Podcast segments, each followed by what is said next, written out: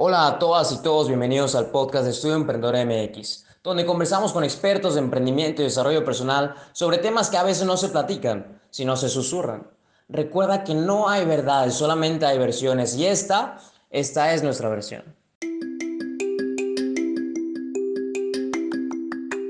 Creo que sí, gusto pues, a, toda la, la, estar con ustedes. Muchas gracias, Naomi, por eh, eh, como ya les explicó Naomi, soy un emprendedor desde hace más de 20 años. Tengo 20 años emprendiendo en distintas verticales, en distintas industrias, e-commerce, marketing, restaurantes, agencias de viajes, turismo, bueno, cualquier cantidad de, de verticales, importadoras, logística, comercio exterior.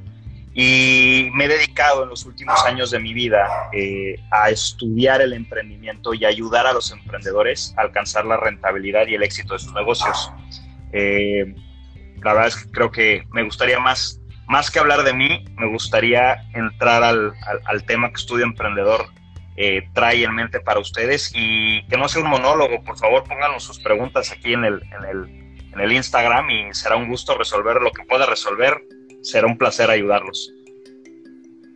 Vale, muchísimas gracias. Pues como les decía chicos, parte de nuestro tema del día de hoy va a ser un poco de todo lo que viene siendo la trayectoria por la que pasa un emprendedor, ¿no? Y dentro de esta trayectoria vamos a empezar a, encontrar un poco de temas que, queremos resaltar, ¿no? Durante, durante el live.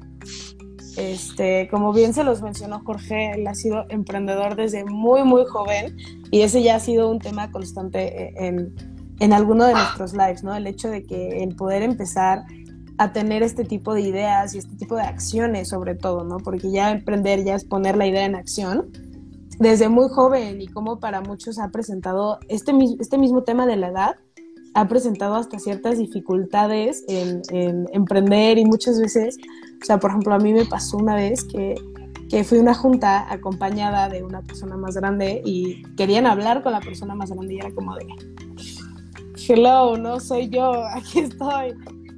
Entonces sí, es, es, es un, es todo un tema emprender desde joven y, todo esto de, de, los factores del emprendimiento.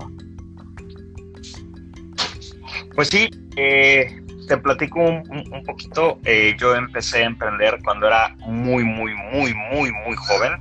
Este, la verdad es que yo empecé a trabajar desde muy niño, yo empecé a trabajar desde los 13 años este, y empecé a emprender a los 17 más o menos.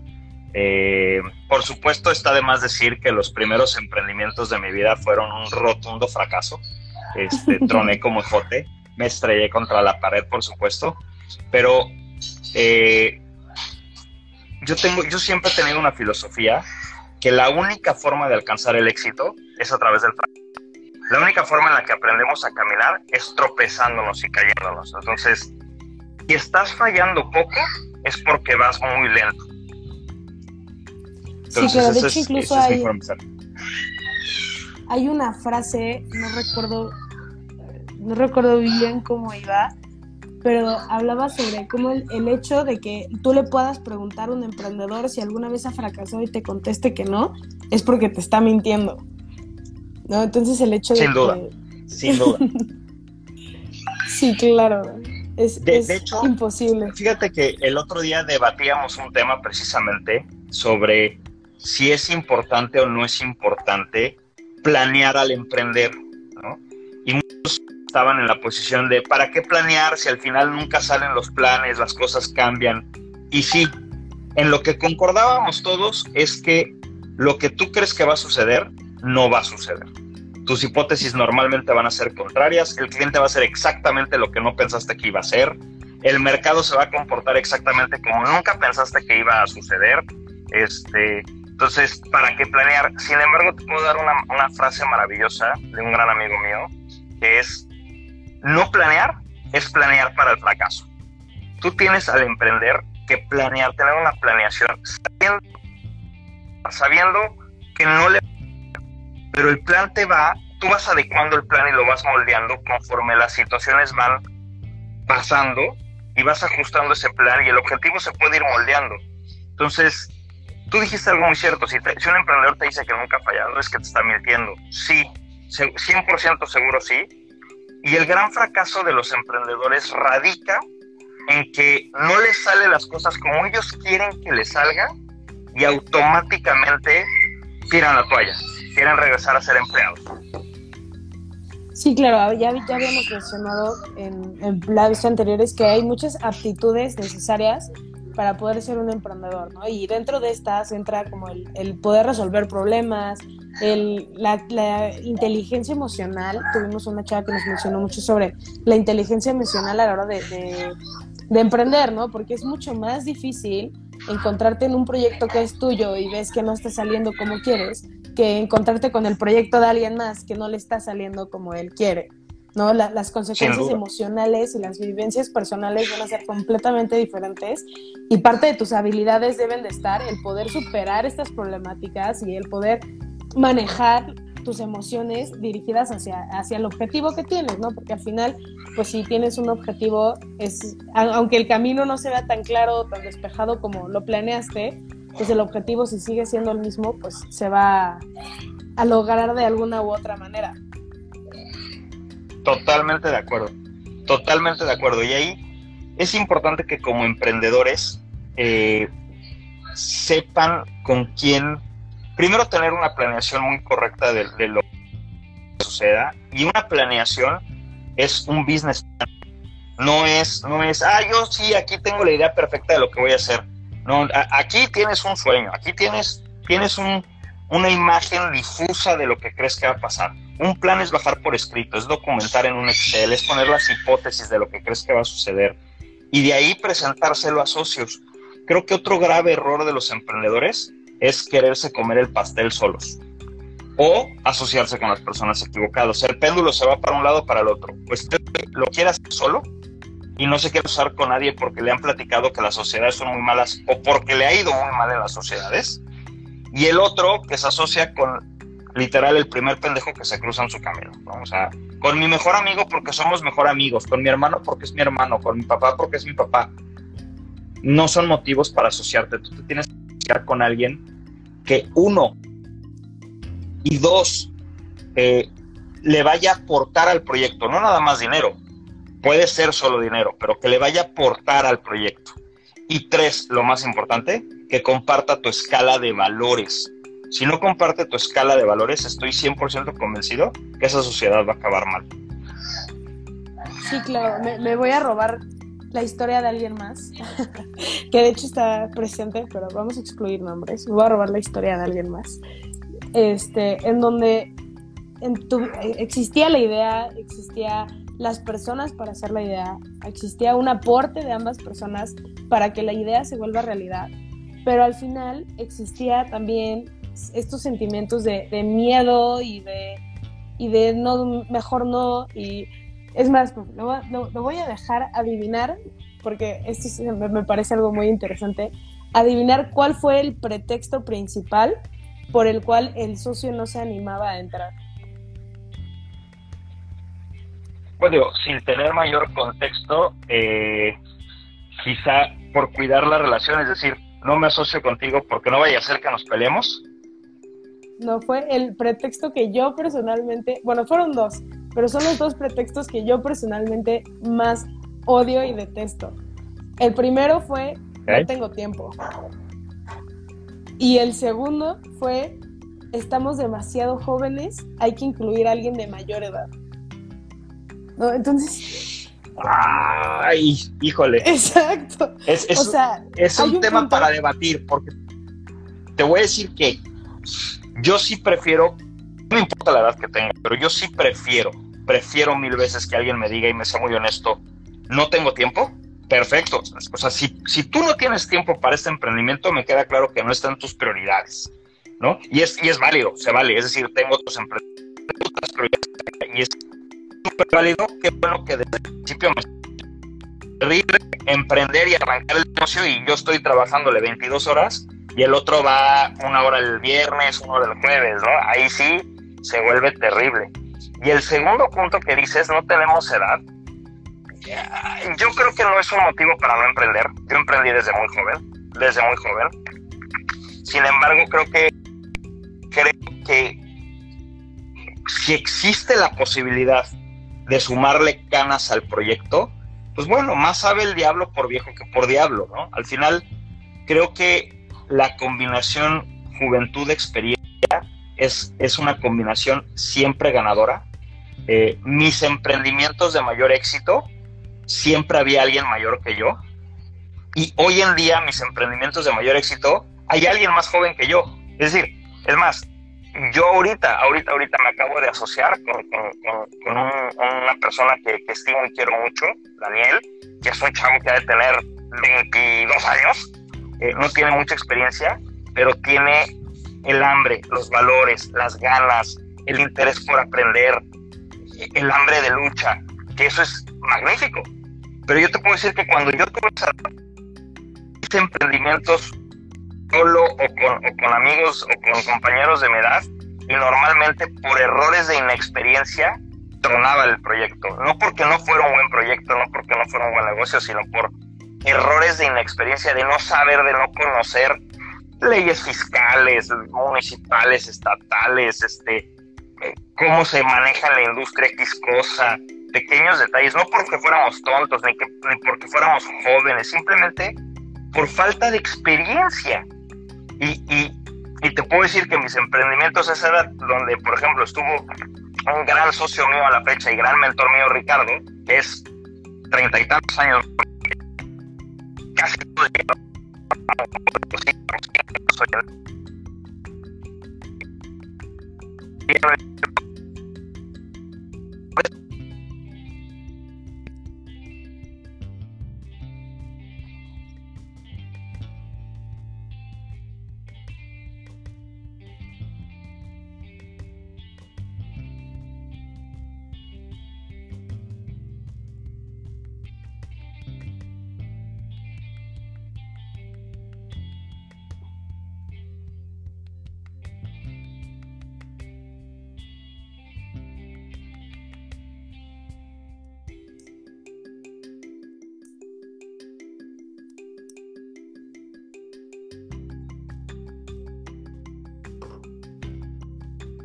¿Alguien me escucha? Creo que ya, sí, justo acaba de mejorar. Pero sí se cortó ah, gran parte de, lo que estaba diciendo. Uf, bueno, lo que te decía es que al final de la historia eh, creo que es súper importante eh, que, que, que no se descarten las canas. Es decir, yo no dejaría de emprender porque no hay una persona de mayor edad. Nunca, nunca debe ser un dejar de emprender por ello. Sin embargo, si podemos sumar a alguien de mayor edad, 100% seguro, 100% seguro, eh, va a aportar la experiencia al proyecto y esa experiencia nos va a evitar errores, errores que cuestan dinero y la posibilidad de que ese dinero cueste el proyecto. Sí, claro. No, además, acá, acá también entraba la, razón del pretexto del tiempo en el sentido de, saber que es una persona con tiempo, ¿sabes? Pero como Ben lo dice, es, donde entra este puntito de, de, ¿sabes qué? No le estás dando el mismo valor o el mismo peso que otra persona al proyecto. Y sí, de hecho, inclusive fue como, o sea, el agradecer que haya sido al inicio del proyecto, ¿sabes? No empezar un proyecto y que a la mitad te digan, ¿sabes qué? Mm, siempre no, o, esto o lo otro, porque también el tema de, perder un socio con un proyecto iniciado, pues se pone complicado. Sí, sí, totalmente de acuerdo, totalmente de acuerdo. Mira, las sociedades, las sociedades son muy complejas. La verdad es que eh, las sociedades igual que el igual de complejo. Casarte, casas con el primer animal que te en el bar. ¿No? Buscas buscas eh, eh, que haya cosas que admires en él. Pues un socio es lo mismo.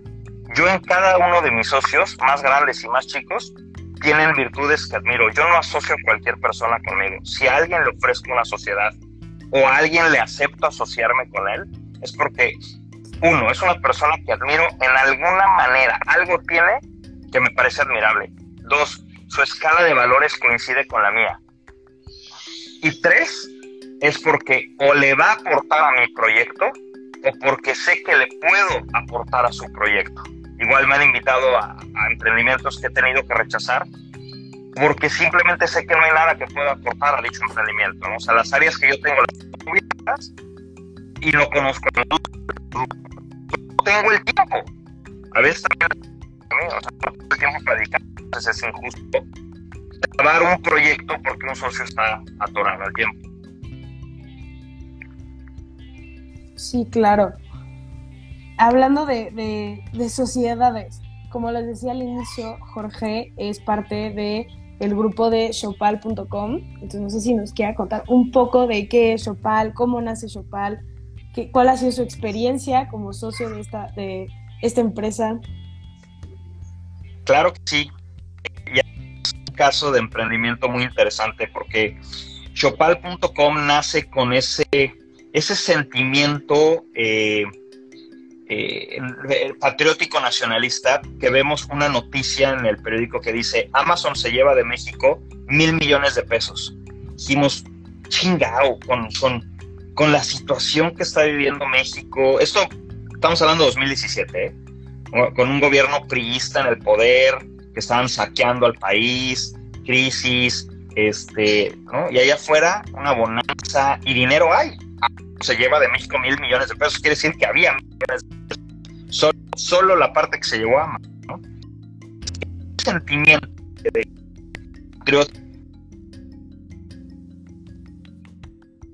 el mercado libre, Privalia, pues ¿dónde dice que los mexicanos no podemos? Y entonces nos lanzamos a crear Shopal.com en una enorme soberbia creyendo que no era difícil y no, hombre, es muy difícil, es muy complejo. La verdad, mis respetos a Jack Ma, a Jeff Bezos, al dueño de Mercado Libre, al de Privalia, mis respetos. O sea, en verdad, en verdad son genios. Eh, ya una vez entrados en, materia, arrancamos cuatro socios eh, eh, con mucho ahínco, con muchas ganas, con, un proyecto muy, muy bonito. Desgraciadamente, en diciembre de 2018, dos socios se bajan del barco eh, razones eh, personales de ellos, pero se unen dos socios más, curiosamente. Eh, y uno de ellos, y, aquí entra, voy a contar un poquito la historia de cómo es que, que, que, llega esta persona a la sociedad. Esta persona, uno de estos segundos socios que se unen es nada más y nada menos que Marta Dalton. Marta Dalton es la directora de e-commerce de Unilever a nivel mundial. La mujer es un crack del e-commerce.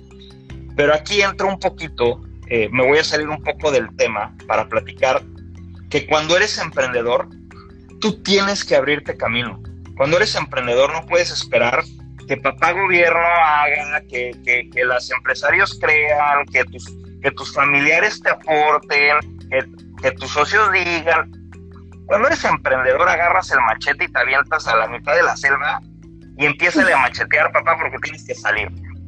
No hay más, o sea, no, ni, le llores, ni eres víctima, ni es que es muy difícil, nadie cree.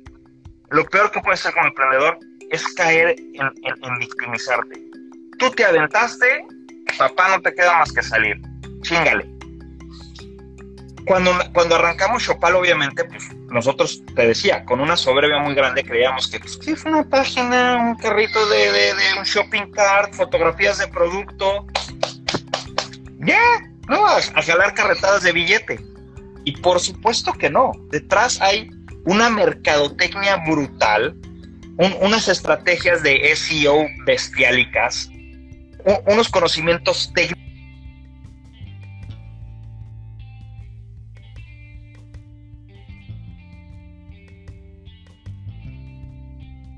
100 productos, entras, das clic en uno, lo llevas un carrito y pagas. Hay una bestialidad de conocimiento. Entonces, cuando nos damos cuenta que, nos equivocamos muy rudo en, minimizar una industria de ese tamaño, eh, pues empezamos, em, o empecé como desesperado a leer, a documentarme, a estudiar, a aprender, a buscarle por dónde, ¿no? a aprender qué tenía que hacer para sacar el proyecto que traíamos entre manos, porque eso sí, es un proyecto muy hermoso vamos a una conferencia en México que se llama EXE, de E-Commerce Summit, donde Marta Dalton era la, eh, presentadora final, quien cerraba el evento, era la, la, la magna conferencista del evento. Claro, obviamente en la Ciudad de México se juntan miles de personas a tomar su conferencia y yo escucho hablar a Marta Dalton y digo, es que, uno, la vieja es un crack. O sea, toda mi admiración y mi respeto. Y dos, dije, yo tengo que aprender de ella. ¿Cómo? No sé, pero yo necesito ver con ella. Es como buen, me sale el emprendedor que hay dentro de mí. 10 minutos de acabar la, la, conferencia de arte, los el de seguridad, que me viene. La sacaron por otro lado, pedí la vuelta de este. Total, seguridad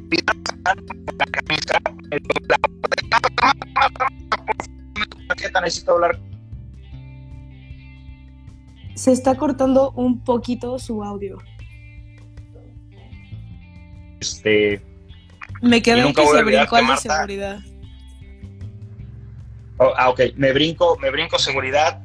Al final logro dar con Marta, me la encuentro en un pasillo y Marta jalándome del cuello, perdón, y, los de seguridad jalándome del cuello de la camisa de más para afuera del evento por brincarte las trancas me topo de frente con ella mientras me estaban sacando. Y le digo, Marta, Marta, por favor, regálame una tarjeta, necesito una, una cita contigo. Los dos del comité de, del evento le dicen, no, no, no, you don't have to. Y ella, súper linda, me acuerdo que sacó una tarjeta y así me la dio así hasta con miedo, así de, tengo. Agarré la tarjeta y me sacaron los de seguridad del evento. Vámonos, pum. Pues acabó el evento, fin de semana, México, volé de regreso, este, y llegué y le mandé un, correo. En aquel tiempo era la directora de e-commerce de Coca-Cola Company, todavía no estaba en Unilever. Le mandé un correo, oye, soy Jorge Ferrer, te conocí en este evento, así, así, asado, ¿te acuerdas de mí? Nunca voy a olvidar su respuesta, me contestó, yes, the Mexican terrorist, I do remember you. Así, el terrorista mexicano, sí me acuerdo de ti. Entonces dije, oye, por favor, regálame una cita. Y sí, súper bien, me, me, dio una hora, un conference call de, de, media hora, le dije, oye, mira, este es chocal.com, ah, sí, aquí estoy en tu página, este, ¿qué? Y le dije, pues es justo lo que quiero que me digas, ¿qué? Y ya le cuento la historia, entré, no tengo ni idea, no sé lo que estoy haciendo, por favor, asesórame. Y empieza ella a consultoriarnos, nos manda un paquete de consultorías, nos manda una cotización, la volamos, la hospedamos, la traemos, la encerramos aquí dos días y, y con la maravillosa eh, noticia de que Marta habla y lee español, ¿no? Entonces, pues entendía Shopal.com y fíjate lo que son lo que son las cosas. Empezó como el Mexican Terrorist, pasó a ser la consultora y al año ella compró el 15% de Shopal.com, ¿no? Entonces, eso eso es cuando cuando creamos Shopal.com sí tenemos un business plan y jamás nos cruzó por la cabeza que alguien del nivel de Malta Dalton se iba a querer asociar con nosotros. Entonces, el emprendedor tiene que ir buscando abrirse paso, abrirse camino. Obviamente entra alguien como Marta con un mindset totalmente distinto y nos dice, a ver, su plan de negocios, vamos a hacer uno nuevo. Vamos a hacer uno nuevo. Y el problema es que el emprendedor se topa con que, no, yo soy el fundador, yo lo creé, es mi idea, no le muevan. Claro, yo sé a dónde vamos. La, la, la, la, la, la, Caso error. Como, como emprendedor tienes que tener la flexibilidad de decir, oye, está llegando alguien con una expertise de este nivel, échame todo lo que me tengas que decir, échame las críticas, todo lo que esté mal, vamos a cambiarlo, vamos a dar la vuelta. Así lo hicimos, escribió la historia de Shopal.com. Cierto, cayó la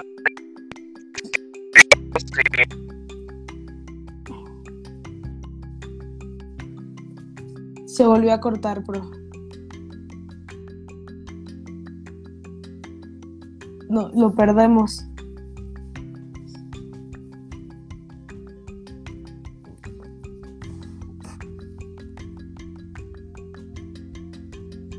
Jorge.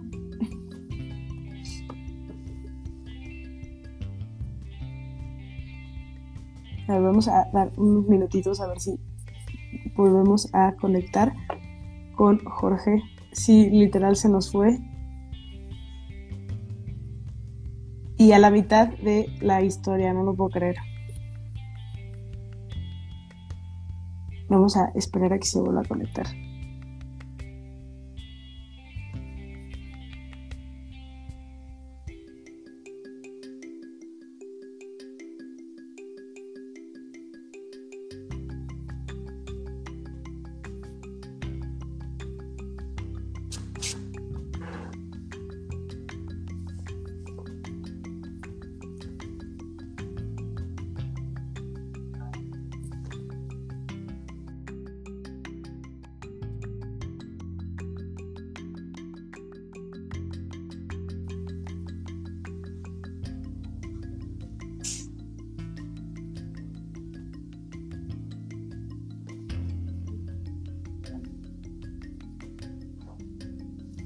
Hola, este, sí, no, el chismecito.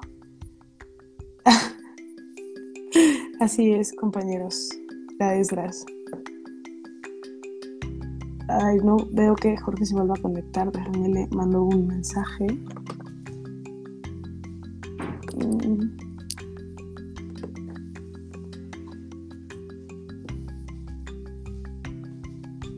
Sí, sí hay silencio incómodo. Este, cuéntanos algo. Bueno, no, yo les cuento algo. En lo que logramos hablar con, con Jorge Mamas, dejen que le mando un mensaje.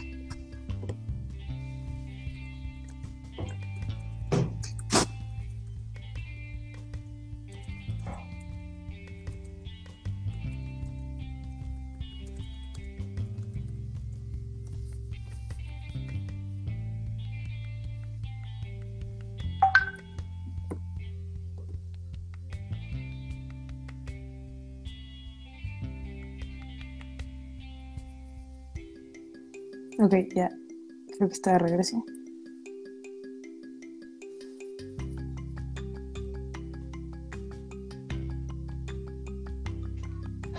Perdón, Naomi, ¿ahí me escuchas? Sí, lo escucho perfecto. Ahora fue mi internet el que se fue, no el tuyo. Suele, suele suceder con esto de la tecnología y hacer todo en línea este, este tipo de, de complicaciones, ¿no? Eh, nos bueno, está- no sé si nos estaba diciendo. No terminaron la historia de Marta o no. se quedó, se quedó justo en, estábamos diciendo que el emprendedor debe de empezar a abrir como su propio camino, porque pues nadie más lo va a hacer por ellos. Y bueno, creo que sí se alcanzó a terminar la historia de cómo se unió y que hablaba español y que estuvo en Cancún y demás. Y creo que ahí fue donde se cortó la historia. No sé si haya dicho algo más. No, justo. O sea, que al final lo que les quiero transmitir a, la gente de, Estudio Emprendedor MX es que el emprendedor tiene que abrirse camino, tiene que abrirse las oportunidades. No se las va a dar el mercado, no se las va a dar el gobierno, no se la va a dar el. Ustedes tienen que construir sus oportunidades, tienen que ir por ellas, por brillantes que sean, por bueno que sea el producto, por magnífica calidad que tengan. Nos toca a nosotros los emprendedores emprendedores abrir la brecha. Y Sí, claro, no hay mejor toca- forma que hacerlo que con socios.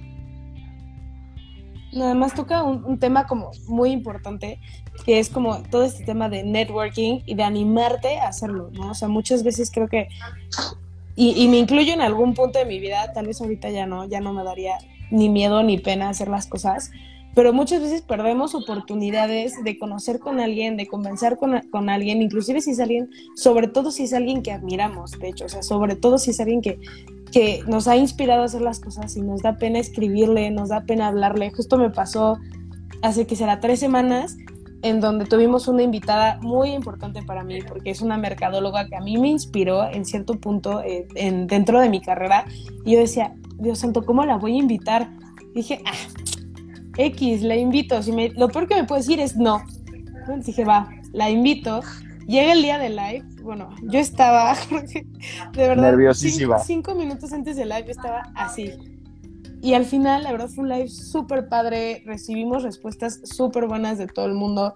Dije, fue una oportunidad que me pude haber perdido por miedo, que pude haber perdido por pena. Y, y no, no debe ser así. Debemos de poder estar abiertos a, a conocer a las personas, a hablar con las personas, a generar un networking que es súper importante dentro de todo. O sea, inclusive dentro de, de redes sociales, como, o sea, hoy en día que estamos con todo este tema de la nueva normalidad y de todo en línea y demás, hay aplicaciones como LinkedIn que te pueden ayudar a conocer personas que, y, generar socios y, demás que están del otro lado del mundo y que no tienes ni la más mínima idea de, en realidad de, de quiénes son, o sí sabes quiénes son, pero de otra manera no podrías tener este acercamiento, ¿no? A, a generar una conversación y a generar una dinámica con las personas.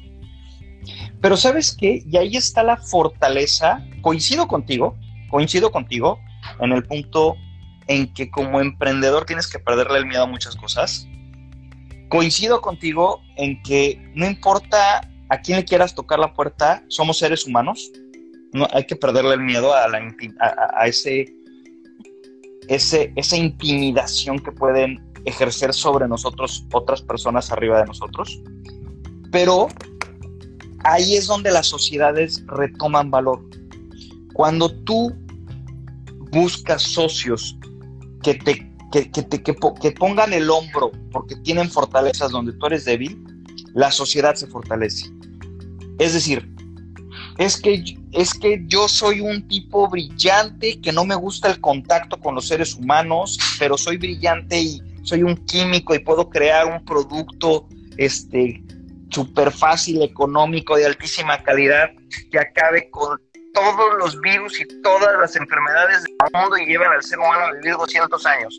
Padrísimo, pero no sé venderlo, no me pidas que hable con otra gente, no me pidas que presente, no sé escuchar críticas, este, soy introvertido. Bueno, ahí busco un perfil, asociarme con alguien que a lo mejor no va a ser un químico brillante a lo mejor no va a ser un producto, pero va a ser un gran vendedor y va a ser un tipo súper de relaciones con todos los conocimientos de la gente del mundo, psicólogo, etcétera. ¿Me explico? O sea, eh, ahí es donde la sociedad es fortaleza.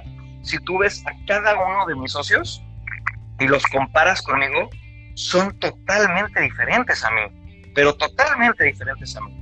Eh, son perfiles, eh, bueno, para mi gusto, son muchísimo más pro que yo todos, los grandes y los chicos. Eh, por eso me asocio con ellos, yo soy muy egoísta. Yo me asocio con gente más chingona que yo, por, por, por, por, definición. Este, quizá ellos compartan la idea, ¿eh? quizá ellos me ven a mí como alguien muy chingón. Yo a ellos los veo como alguien muy chingón porque tienen lo que yo no tengo, eso sí te lo puedo decir tienen virtudes y saben hacer cosas que yo no sé hacer o no quiero hacer. Y ahí es donde las sociedades toman un valor más fuerte.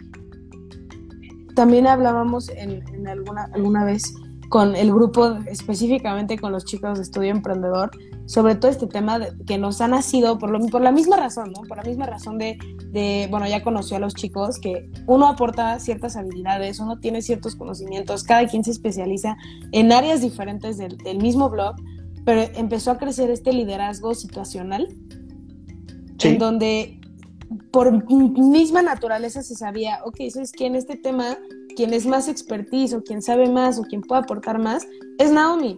Entonces, que en este tema sea Naomi la que lleve la línea de, nuestro proyecto, pero es que, que hay otro tema en el que Zavala sabe más. Entonces, en este caso va a ser Zavala quien nos va a decir, ok, necesito hacer esto y podemos hacerlo de esta manera. Entonces, empiezas a, a generar este mismo liderazgo de, de situaciones que, como dicen, conjunto, sumando las habilidades de tres personas, se vuelve en una sola sociedad, que al final es como una misma persona, ¿no? La empresa es una misma persona a subir y a crecer en más de un área, ¿no? Porque, por ejemplo, si tú como mercadólogo emprendes solo, la mercadotecnia va a estar padrísima, ¿no?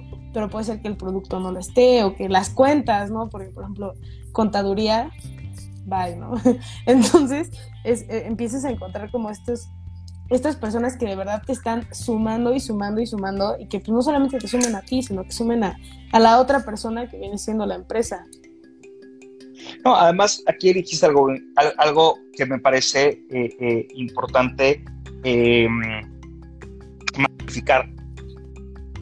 No nada más te sumen a ti como persona, que le sumen al proyecto, pero es que aquí hay algo muy importante, Naomi tú tienes que sumarle, porque hay gente que sí es muy inteligente para rodearse de gente que le sume, pero no suma nada.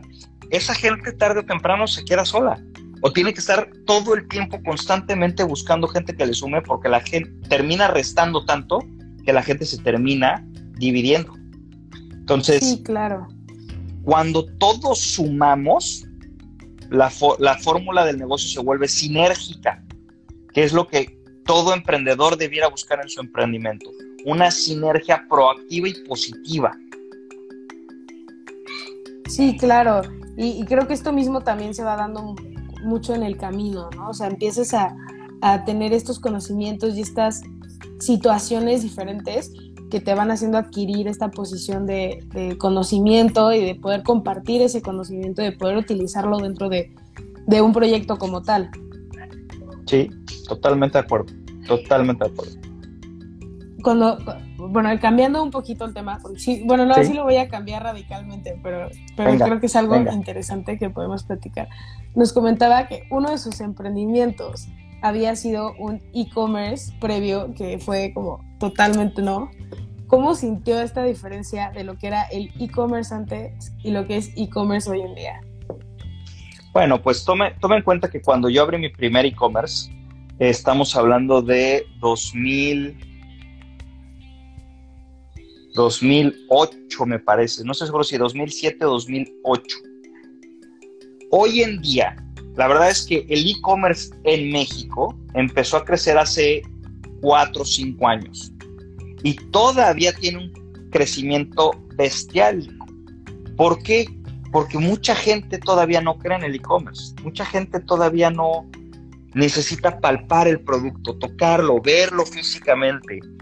Además de que people by people, es más fácil comprarle a una persona que comprarle un aparato además de eh, los problemas de infraestructura en el país que tenemos, que los estamos viviendo ahorita, ¿no? O sea, no podemos tener un live en Instagram de una hora sin interrupciones. Además de la baja bancarización de la gente. Nosotros tenemos un 47% de adultos bancarizados, cuando en países desarrollados están por arriba del 80% de, de adultos bancarizados. Entonces, todos estos factores son un problema hoy que se le está dando la vuelta para detonar los negocios electrónicos. Hoy, 2020, imagínate en el 2008. Te estoy diciendo datos de hoy. En 2008, hombre, no, no, no, o sea, abrimos la primera página y recuerdo claramente, o sea, nosotros subíamos, vendíamos bolsas, eh, eh, bolsas y productos de, León, ¿no? Este, y lo subimos a, una página con su carrito de compra y cuando le decíamos a la gente, Ojo, ya no digas desconocido, o sea, que alguien entrara a la página y comprara, nombre, pero por supuesto que no. En ese, en ese tiempo todavía ni los boletos de avión era tan común que se empezaban los boletos de avión a venderse online. Todavía ibas al mostrador a que te imprimieran tu ticket y pagaron, todavía. Entonces, ya no digas desconocidos que se metieran a la página y compraran. hombre, le decía a familiares, a familiares, oye, por favor entra y compra. hombre, no, claro que no. Tráeme la bolsa y a ver la bolsa. No, déjame ver la bolsa. Te voy a comprar. Hombre, prima, tía, este, aquí está, mira, entra la foto. No, no, pero yo, ¿cómo sé que la de la foto? Porque te lo estoy diciendo yo, es la misma foto. No, y mis datos, ¿cómo voy a poner los datos de mi tarjeta en tu página? Es mía, es mía, no te voy a robar. No, pero, pero es que están en internet. O sea, yo sé que no desconfío de ti, mijito, pero pero ¿qué, ¿qué, tal? ¿Qué tal que alguien está viendo tu página al mismo tiempo que yo pongo los datos y me roban los datos de mi tarjeta? No, hombre, no, no, tronamos como ejotes. O sea, nos dimos cuenta que el mercado no estaba preparado ni de cerca para tener un e-commerce. Y evidentemente nosotros no traíamos el capital que traían los gigantes de otros lados. Y pues mira, vamos a abrir y vamos abriendo brecha, ¿no? Acuérdate sí, que claro el primer emprendedor, una de las cosas que tiene que ser emprendedor es que tiene que atravesar la pared. Y atravesar la pared te va a, romper huesos, vas a sangrar, te va a doler, te vas a caer, te va a caer escombro encima, vas a acabar sucio. Entonces, no es fácil.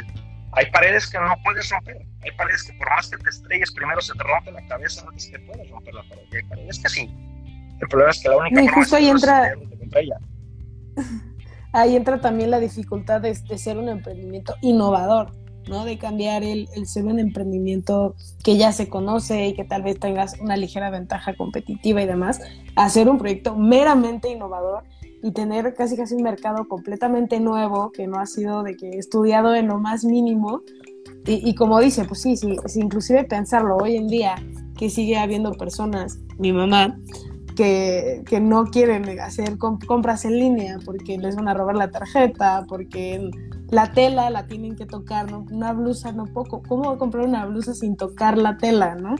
Entonces siguen existiendo estos factores culturales, porque al final son factores culturales y, y también creo que, que, hay un punto de, de hay tanto, tanto engaño en México y hay tanta como inseguridad generada en las personas y como desconfianza en las mismas personas en México que es más difícil, ¿no? O sea, el hecho de, de creo que hubo unos, una época, fue como por ahí del 2013, si no me equivoco, que pedían celulares por Amazon y llegaban de que la caja del teléfono con piedras adentro.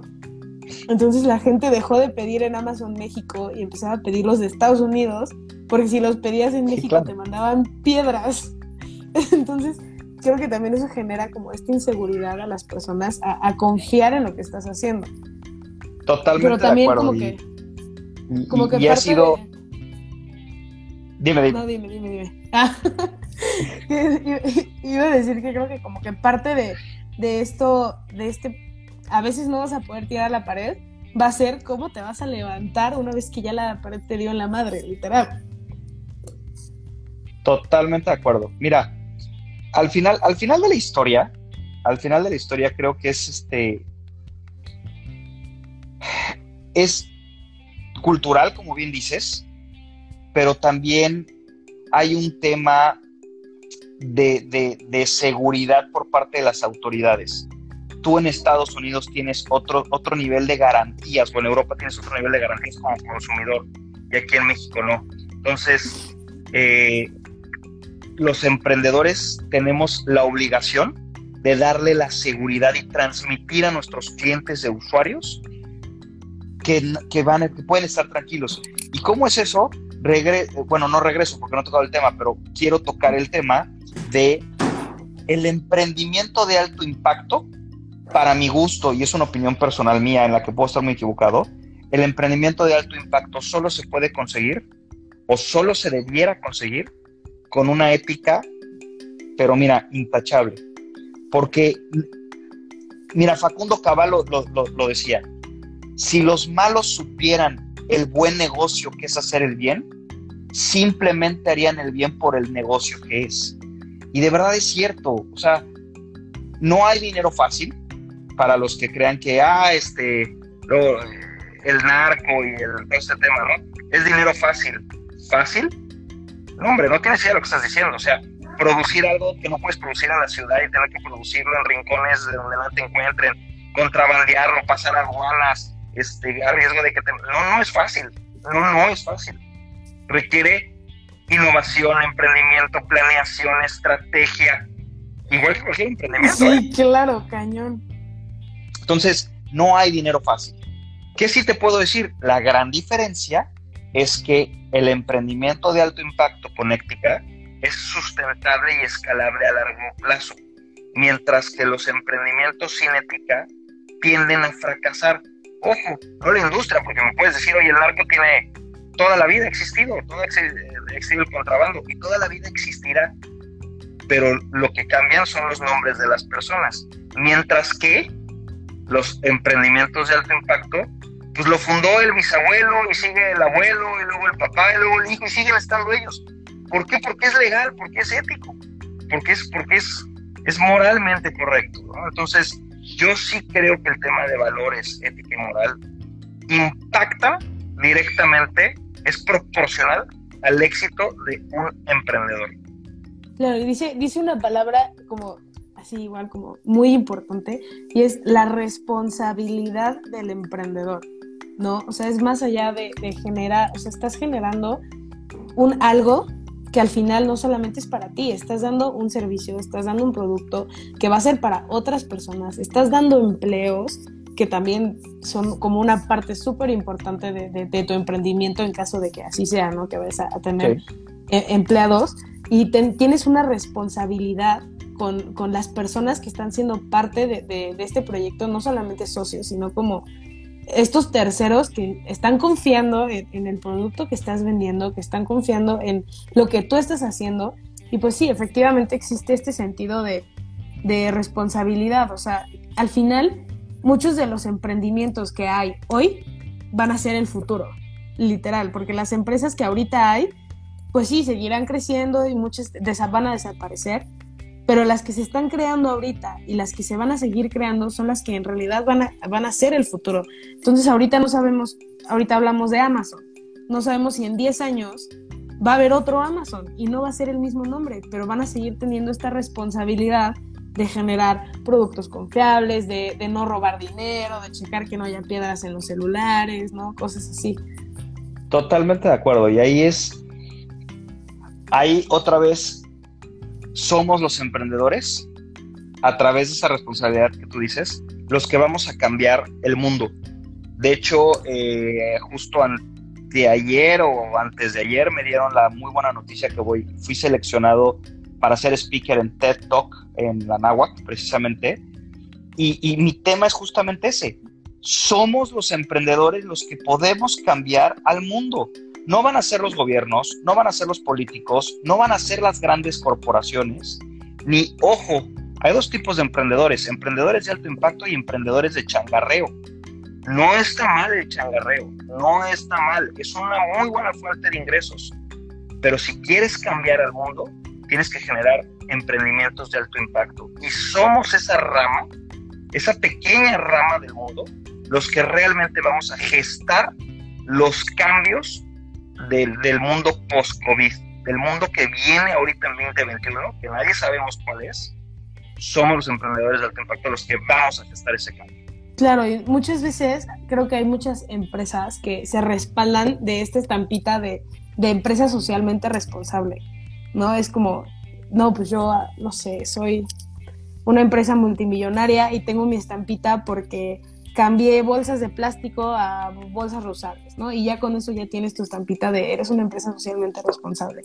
Y yo creo que va más allá, que no estamos considerando todas las prácticas de, de como dice, es una empresa que declara todos sus impuestos al SAT, porque el 90% de las empresas mexicanas no lo hacen, o no lo hacen con sinceridad, por lo menos. ¿No? Entonces eh, estamos perdiendo eso de, lo que es realmente ser una empresa responsable y ser un emprendimiento responsable que sigue una línea de, todo legal y de todo así, porque en México es muy fácil ser tranza, es muy fácil dar mordidas a quien sea. Entonces muchas veces dices como, pues si me voy a dar un camino más fácil que me va a traer menos problemas, ¿por qué no tomarlo? Si alguien más, es más, creo que también es el pretexto del, si alguien más lo está haciendo, ¿por qué no lo voy a hacer yo? Y, y esa es el, la fuente ovejuna, es, es, es, lo peor que nos puede pasar. Fuente ovejuna y el complejo del complejo de muchos, ¿no? O sea, como todos lo hacen, yo también. No, graso horror. O sea, tenemos, tenemos que cambiar ese chip, tenemos que buscar darle una vuelta, tenemos que ser responsables en nuestro emprendimiento y además, y además ser diferentes. Es decir, Nadie haciendo lo que hace todo mundo se ha vuelto millonario y exitoso. Porque entonces todos serían millonarios y exitosos. Pues entonces, ¿quieres cambiar al mundo? Tienes que hacer cosas diferentes. Esas paredes de, hacer algo diferente son las más difíciles de romper.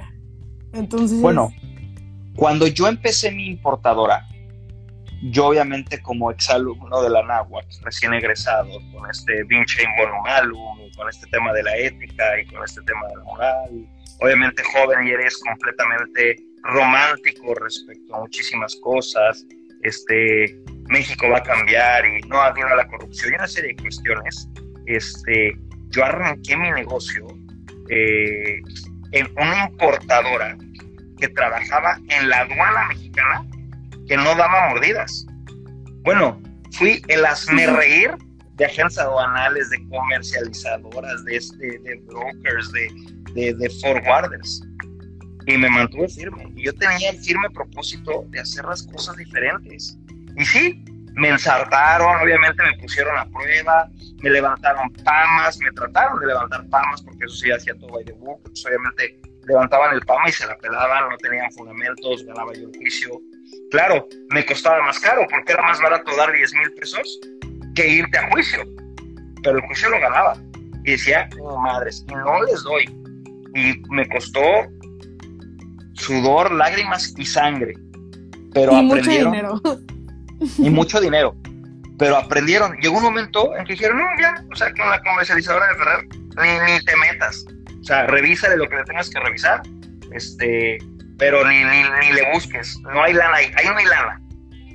y, y, empezó a darse, fíjate, un efecto contrario. En lugar de sobre revisarme, como sabían que no daba lana, no les interesaba agarrarme, aunque me equivocara. Entonces, pues, pasaban los papeles por arribita y nos dejaban ir. Bendito Dios. Entonces empezaron obviamente a caerle al que sí da lana, al que sí da, al que afloja lana. Entonces se cae, encuentra el error porque ese güey sí te va a dar lana. Gracias a Dios, eh, México ha evolucionado, estoy hablando de esto fue en, el año 2000, Este, gracias a Dios ha evolucionado muchísimo esto. Hoy ya, eh, no digo que no haya corrupción en las aduanas, desgraciadamente ahorita con la 4T la corrupción se ha disparado bestialmente, pero previo a la 4T ya todo era digital, ya la aduana era eh, muy sistematizada y automatizada. Cada día se presta menos y eso sigue siendo constante, incluso con la 4T. Eh, cada día los procesos y procedimientos se prestan menos, ¿no? Pero están los emprendedores, es decir, y en los empresarios. Para que haya un político corrupto, tiene que haber un civil corrupto que lo corrompa. Esto es bien importante. Y pues ha llegado el momento de finalizar el live porque si no se nos va a cortar. Muchísimas gracias por haber estado el día de hoy con nosotros y por todo lo que nos aportó a el equipo y a las personas que nos están viendo en el live o escuchando en el podcast. Y pues no sé si quiere decir algo más, dejar sus redes sociales, dónde lo pueden encontrar, cómo pueden contactarse con usted, a, a Chopal también. Claro, eh, bueno, eh, me encuentran como Jorge Ferrer MX, estoy en Instagram, en LinkedIn y en Facebook, en YouTube, incluso tengo un canal de YouTube. Eh, por favor, búsquenme, toda la gente de Estudio Emprendedor MX me puede consultar y decirme que vienen de Estudio Emprendedor MX, será un gusto ayudarlos en lo que quieran de, las áreas de expertise que tengo. Eh, shopal.com es x o p p a l.com. Entren, es un e-commerce mexicano, por favor, necesitamos toda la ayuda de ustedes este, para crecer, para combatir a los e-commerce extranjeros que se están llevando el dinero del país. Eh, la idea es que se generen y paguen impuestos y generen empleos aquí. Entonces, estoy a sus órdenes, Jorge Ferrer MX, búsquenme, estoy a sus órdenes. Muchas gracias, Estudio Emprendedor, y muchas gracias, Naomi, por la invitación. Pues ya escucharon, chicos, hay que consumir local y ser emprendedores responsables. Que no se les olvide y nos vemos el próximo domingo en Estudio Emprendedor MX. Muchísimas gracias, Jorge, y nos vemos. Bye.